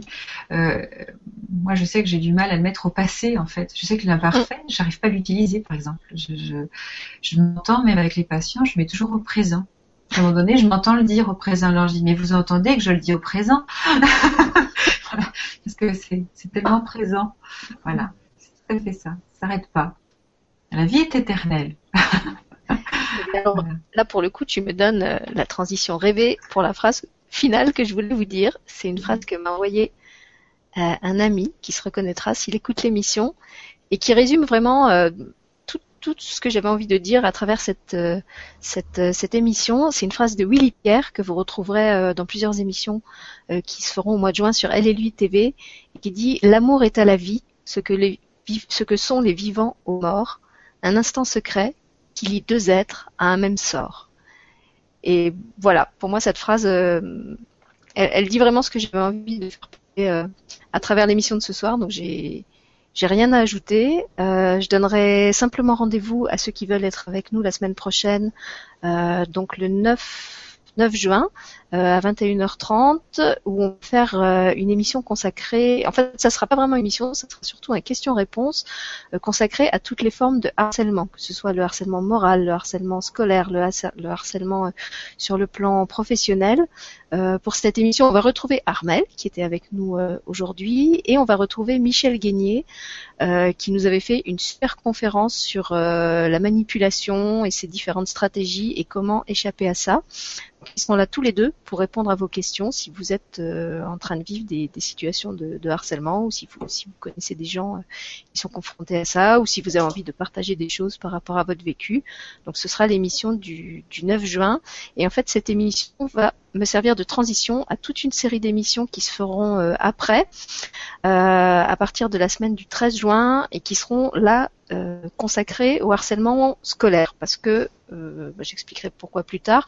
J'ai vraiment été amenée à prendre conscience de, l'ampleur de, ce phénomène dans la, société d'aujourd'hui et des, ravages crée. Donc au début, je voulais y consacrer juste une ou deux émissions. Et finalement, en, faisant le sujet, je me suis rendu compte qu'il y avait tellement à dire que j'ai décidé vraiment de, faire plusieurs euh, euh, focus, plusieurs euh, émissions avec à chaque fois un angle différent autour de ce problème parce que je crois que c'est, c'est vraiment important qu'on en parle d'une part. et qu'on parle aussi de tous les gens qui se mobilisent et qui, qui agissent pour pour euh, pour euh, pour aider les victimes et pour que les choses euh, changent par rapport à cette situation. Voilà, moi j'ai plus rien à dire maintenant. Si j'ai un petit cadeau bonus de fin, mais je le dirai après. Je vais vous laisser la parole à toutes les deux et puis je vous dirai où aller chercher le cadeau une fois que vous aurez fini. Je voulais vous remercier. Merci à, Sylvie bien sûr, à Armel et puis à tous ceux qui, qui, qui sont là, qui ont posé des questions interagit. Euh, soyez bien dans votre vie et pensez à vivre votre vie surtout. Voilà, ça je trouve que ça c'est important. D'accord. et surtout à la vivre telle que vous avez envie de la vivre et puis de pas avoir peur d'en parler tel que vous avez témoigné les filles ce soir. Là, c'est formidable ces témoignages-là parce que c'est précieux hein, pour euh, pour nous qui n'avons pas forcément cet abord. Eh bien, ça vient nous ouvrir tout un pan. Euh, pour ma part, que je trouve extraordinaire. Donc, merci de, partager tout ça avec nous. Eh merci à toutes les deux d'avoir euh, répondu d'être venus ensemble parce que c'est vrai qu'en plus ça fait longtemps que, que j'avais envie de faire une émission euh, avec votre super binôme. Euh, et puis donc je voulais dire à ceux qui, qui ont envie euh, de, ce soir ou peut-être demain après l'émission de d'aborder la mort encore autrement. Euh, que ce matin j'étais en enregistrement avec Christine Parmentier parce qu'elle est musicienne. On est en train de, de préparer une fête de la musique sur mon autre chaîne de Terre et d'étoiles où il y aura plusieurs invités. Christine Parmentier travaille beaucoup euh, avec le son, avec la voix, avec le chant, avec les bols de cristal. Et donc, euh, comme elle savait que j'allais faire euh, une émission sur le deuil, elle m'avait proposé d'enregistrer un morceau qu'elle composerait spécialement pour les pour, les, participants de l'émission, que ce soit en direct ou en replay, pour les accompagner dans leur processus de deuil. Donc ce morceau est en ligne sur sa chaîne. Moi, je vous l'ai mis dans les, playlists d'Elite TV. Il y a une rubrique qui s'appelle cadeau, cadeau pour vous. Donc si vous allez dedans, c'est une petite vidéo d'une quinzaine de minutes environ qu'on a enregistrée ce matin avec Christy. Euh, elle s'excuse de la, qualité euh, assez médiocre du son. C'est vrai que c'est un enregistrement qu'on a fait dans des, conditions euh, pas super professionnelles, mais c'est vrai qu'à le faire, moi j'ai trouvé que c'était un, moment très très vibrant et, j'espère que que le, le cœur qu'elle y a mis en le faisant va va passer pour vous. Donc vous pouvez l'écouter. En fait, il n'y a, pas de, il a pas de parole. C'est vraiment juste un, moment musical et c'est là pour vous aider si vous êtes en train de vivre actuellement une, situation de deuil. Euh, c'est là pour vous aider à, accompagner ce deuil. Euh, et puis, euh, ben, en fait, juste pendant l'enregistrement avec Christine et puis aussi après, moi j'ai reçu aussi autre chose. Alors ça c'était une, grande première pour moi. ça m'arrive d'avoir des, chants qui me viennent quand, je suis dans la nature.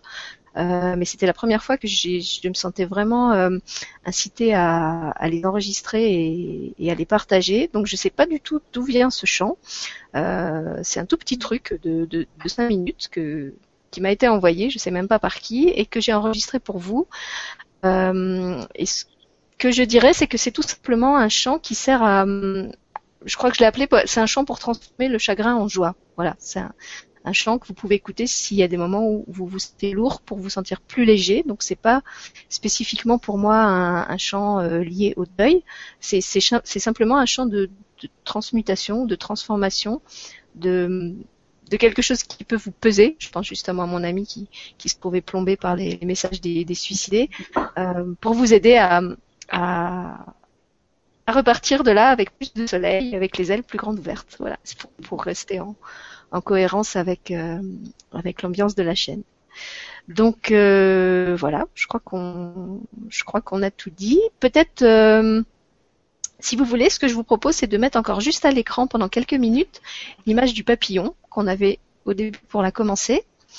Et puis de finir comme ça par un tout petit temps de silence pour ceux qui ont envie de, rester avec nous euh, et si vous en avez envie, eh bien vous pouvez mettre dans ce silence les intentions que vous avez envoyées, vous avez envie euh, d'envoyer à vos morts. Vous pouvez euh, y mettre vos émotions à vous.